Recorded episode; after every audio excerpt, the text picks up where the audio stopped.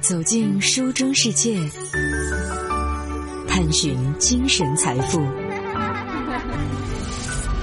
九五爱阅读，在今晚的节目里，舒心想和大家来分享《南风窗》杂志当中的这篇文章。你好，张静。你可能会问，这张静是谁呢？不知道你有没有看过这样的一部纪录片，叫做《我们如何对抗抑郁》。在这部纪录片当中，是出现过张静的身影的。他呢是《度过》系列书籍的作者，也是中国国内呢抗抑郁行动当中一位非常重要的人物。他所开创的抑郁生态疗愈的体系，影响帮助到了一些人。张静呢，本来是一个记者，他在十六岁就考上了南京大学的中文系，毕业之后呢，又到了中国人大新闻系读了研究生，之后啊，做了将近三十年的记者，直到二零一七年，他是主动离开了财新传媒副总编辑的岗位。张静人生一个重要的拐点是二零一二年，这一年，他患上了重度的抑郁症。当他自己从地狱归来以后呢，开始自发的做起了抑郁症的科普，出版了他的第一本书《度过》。之后呢，他又应病友的请求，逐步创办完善了《度过》，这可是一个对抗抑郁症的科普、救助以及社会知识的平台。随后呢，他出版了《度过》系列的第二、第三、第四册的书，从。自我的拯救到影响了几十万人，张静在国内精神健康的领域做了非常多而且非常具体的善事儿，甚至我们可以说张静是完善了国内抑郁防治生态的第一人。当然，更令人感动的是一些很具体的小事儿。张静呢，平常生活极其的节俭。但是，二零一八年的时候呢，他却找同事给一个女孩汇去了五千块的钱，原因是拿到了第一笔投资款以后呢，想补给这个女孩三年前为公众号做事的报酬。张静在去世前写的最后的一篇文章是记录自己的护工的，因为他担心啊自己的护工呢在疫情当中找不到新的工作，所以他说。那我就再住两天院，继续雇你吧。虽然护工已经奔向了下一家的雇主，但是张静还在问：“我的护工在哪儿呢？”我想和他告个别。张静是一个极其重情重义的理想主义者，在度过平台的社群成立的时候，他曾经写下了这样二十四字的盟约，这二十四个字叫做。独立社群，共同价值，民主意识，群务公开，思想自由，协同行动。他和一起谋事的同事们说：“我们在追求一种更好的、更合理的互助的模式。我们只有病友和病友才是我们。”张静以病友的身份为抑郁症患者所提供的能量，可以说没有任何的人可以替代。曾经有人指责，张静在抑郁症被治愈之后呢，他的作品就很难再与病友产生真正的共情。张静自己啊，常常会提到这件事情，他还是非常介意的。当在二零二二年的五月，张静被确诊罹患了肺癌的时候，他感到了慌乱和悲痛。不过，他也同时写下：为什么不抓住这个机会？重温一下昔日抑郁的感受呢？得了癌症，确实是坏事儿，但是总不能白得吧？甚至张静会期待自己再一次摆脱负面的情绪，获得又一次的成长，这样就可以重新的融入我们，带领度过的病友们继续的向前走。最终，张静的生命在五十六岁终结。他似乎在各种维度上都是很普通的，总有着各种现实的苦恼。但是他在各种夹缝当中所显露出的，却是极其高贵的人格。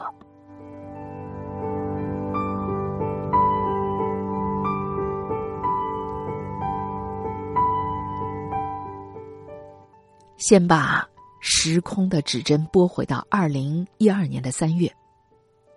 那一年，三月的一天，在突如其来的黑暗当中，四十六岁的张静开始了他的第二人生。在连续失眠了两个星期以后，张静觉得自己变傻了，先后丧失了工作和生活的能力。看病的时候，医生讲一句话叫他复述，他都复述不了。他去逛超市，却在超市里迷了路，无论如何也找不到出口。他真的感到了崩溃。十六岁就考上名校的他，人到中年却居然走不出一家超市了。后来，张晋在《地狱归来》这篇文章当中记录下了那一段时间里绝望的片段。他写道：“我还记得。”那时候，我四肢僵硬，躺在床上哭泣，因为太害怕而无法起来洗澡，但同时心里又知道，洗澡有什么好害怕的？我用全身的力气坐起来，转身，把脚放到地上，但之后觉得万念俱灰，害怕的又转过身躺回到床上，脚却还在地上。然后，我又开始哭泣。不仅因为我没办法完成日常生活当中最简单的事儿，还因为这样让我觉得自己愚蠢无比。当年六月，张静被确诊患上了重度抑郁症，医生劝他住院做电击的治疗，但是张静不愿意，他打算换医生。在换了医生也换了药物之后。张静的体内产生了强烈的药物的副作用，躯体震颤，没有办法发声，走路的速度极慢，味觉失灵。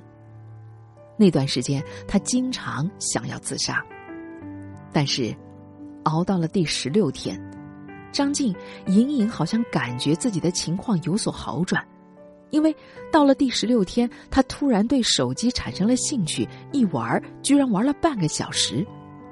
这可是许久没有出现过的现象，因为过去他对所有的一切都提不起任何的兴趣，甚至根本没有办法长时间集中注意力。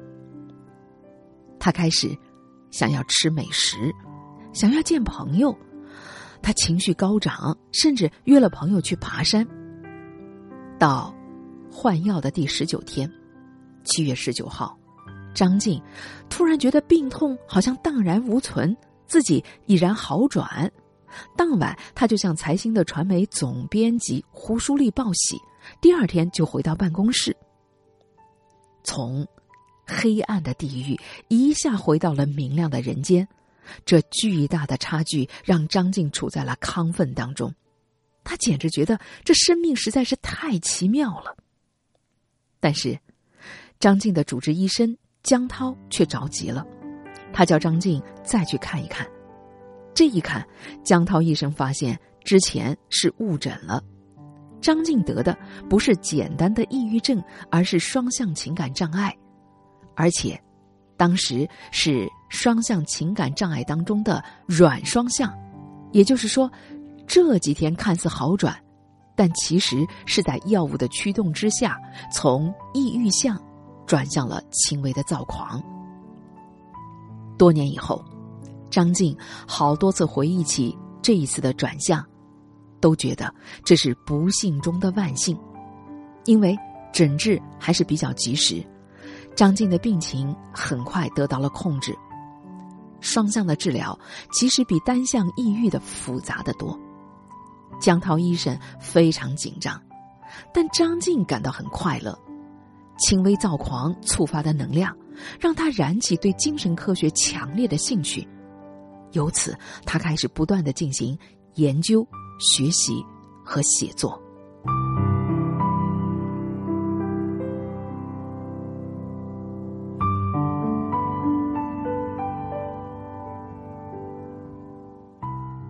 就这样，张静在原本的记者这个身份的另外的一番事业开始逐步的展开。在他的同事王朔的建议下，张静写下了第一篇文章《地狱归来》。他打开已经尘封了五个月的电脑，擦去灰尘，敲下了一篇坦荡的文章，向身边的同事和亲友交代，在消失的几个月里自己去到了哪里，以及得了抑郁和双向情感障碍之后那种极度黑暗，对于健康无限的希望，期间的经历感人至深，也同时把如何来正视抑郁症。直接推到了台前。这篇文章很快得到了极大的反馈。之后的几年，张静一路采访、学习、研究与抑郁症相关的问题，一有想法马上写出来，更新在自己的博客上。要知道，那几年呢，人们对于抑郁症还没有广泛的了解，也因此，张静和他的文章得到了越来越多人的关注。经过了三年的沉淀，二零一五年的九月，张静所写的《度过抑郁症治愈笔记》出版了。这或许是一本对于精神科学在认识上还算不上成熟的书，但是张静在这本书里开创性站在一个病人的视角，提出了他度、自度、度人这样的一个抑郁症治疗的想法，而这个想法。在二零一六年，张静采访知名的专家张道龙的时候，也得到了印证。这个观点朴素的遵循了国际上关于生物、心理、社会这种抑郁症现代的治疗模式。自己的想法居然和先进的医疗模式不谋而合，这让张静非常的感到了惊喜。他也自问，是不是冥冥当中注定？我要来做这个呢。于是到了二零一七年，张静呢向财新传媒递交了辞呈。接下来大半年的时间里，张静走访了十六个省的二十八个县市，非常深入探访了四十八位抑郁症的患者。在张静看来，抑郁症是一个人生理关系、社会关系与时间关系的总和。按照他的理解。你只有真正的进入患者的生活，把他们置入他们所身处的社会关系当中，包括家庭、环境、时代变迁，去做动态和历史的考察，你才能够来理解疾病，理解患者。而张静呢，想要以自己的寻访为转型期中国的精神健康的事业发生的变化做一个记录，也为时代。留下一份笔记。所有这些采访，被张静结集成了《度过三：治愈的力量》，在二零一八年出版。紧随其后，又出版了《度过我的知与行》。张静在书中发愿说：“如果有一天度过的事业发扬光大，他就会回归他的记者的老本行，再去行走天下。”只是，到了去年的五月，罹患肺癌的消息猝然到来，于是，抑郁的情绪也随之而来。这一年五月二十号，张晋又写下“我这样度过患癌的恐惧”的文章，尽力的想再次留下一些对抗抑郁的经验。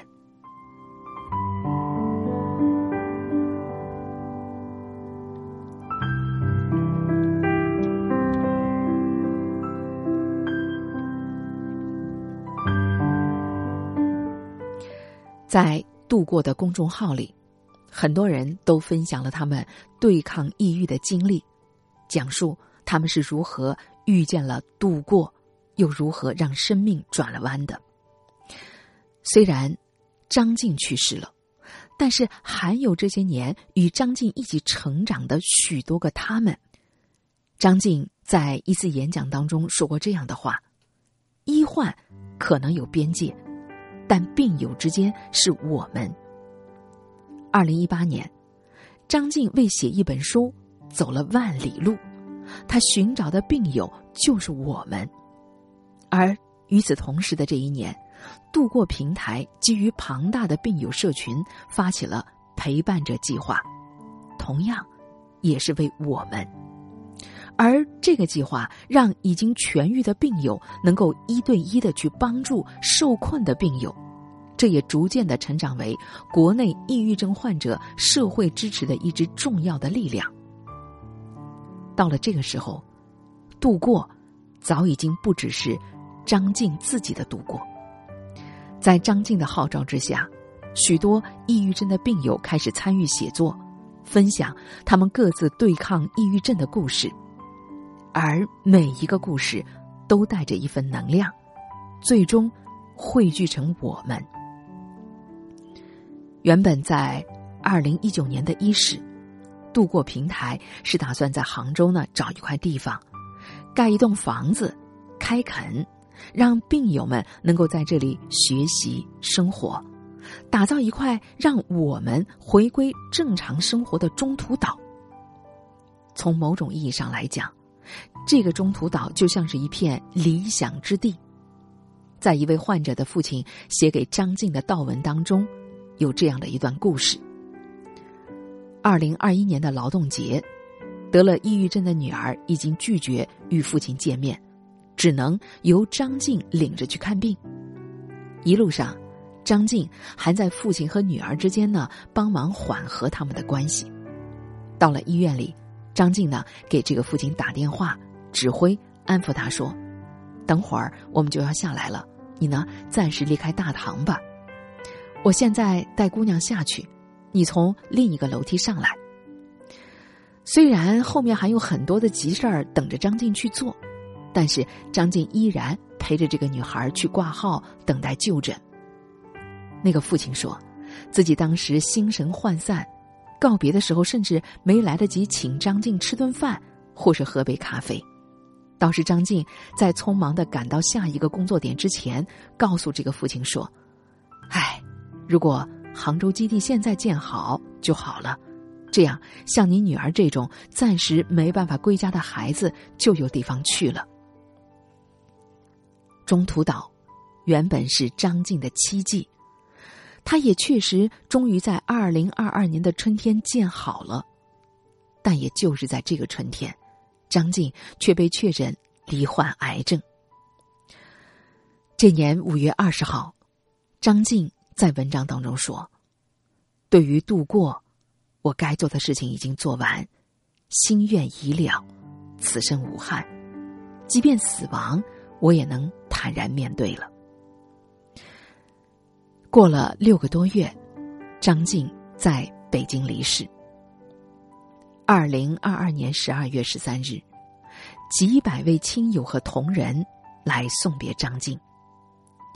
张静的墓碑上刻着一句泰戈尔的诗：“把自己活成一道光，因为你不知道谁会借着你的光走出黑暗。”这句诗。是张静的生前所爱，也是张静在身后送给我们的礼物。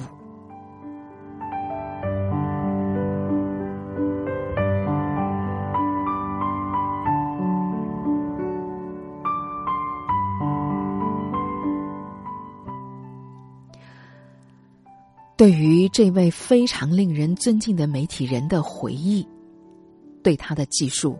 和大家先分享到这儿。如果您感兴趣，您确实也可以去看一看，有一部叫做《我们如何对抗抑郁》的纪录片，在这里面可以看到张静的身影。搜索视频，还有不少他的生前的影像。前两天呢，和一家做香薰香氛品牌企业的品牌推广的人士呢在聊天，他也讲到，他们在做香氛品牌的过程当中。与一些大学的心理教研室呢打交道的过程当中，发现，原来现在在国内呢，得抑郁和焦虑这些出现了心理健康问题的群体是如此的庞大，所以呢，他们也燃起了强烈的一种社会的责任感，希望呢，在接下来推进的一些活动当中，能够更多的关注到这个群体，为这个群体来做一些什么。在分享今天的这篇文章的同时，我自己也深深的意识到了这种强烈的责任感。无论是在从二十多年以前开始做晚间的成人夜话的节目，到之后的心理健康的直播夜话的节目，再到这十多年来所主持的阅读的节目，关注心理健康，也始终是我坚守在这片阵地上内心最大的一种责任感。也期待能够有越来越多的社会力量加入到这个事业当中来，为这样的一群人。去做一些什么，因为我们从来不知道未来的哪一天，我们也会是这其中的一员。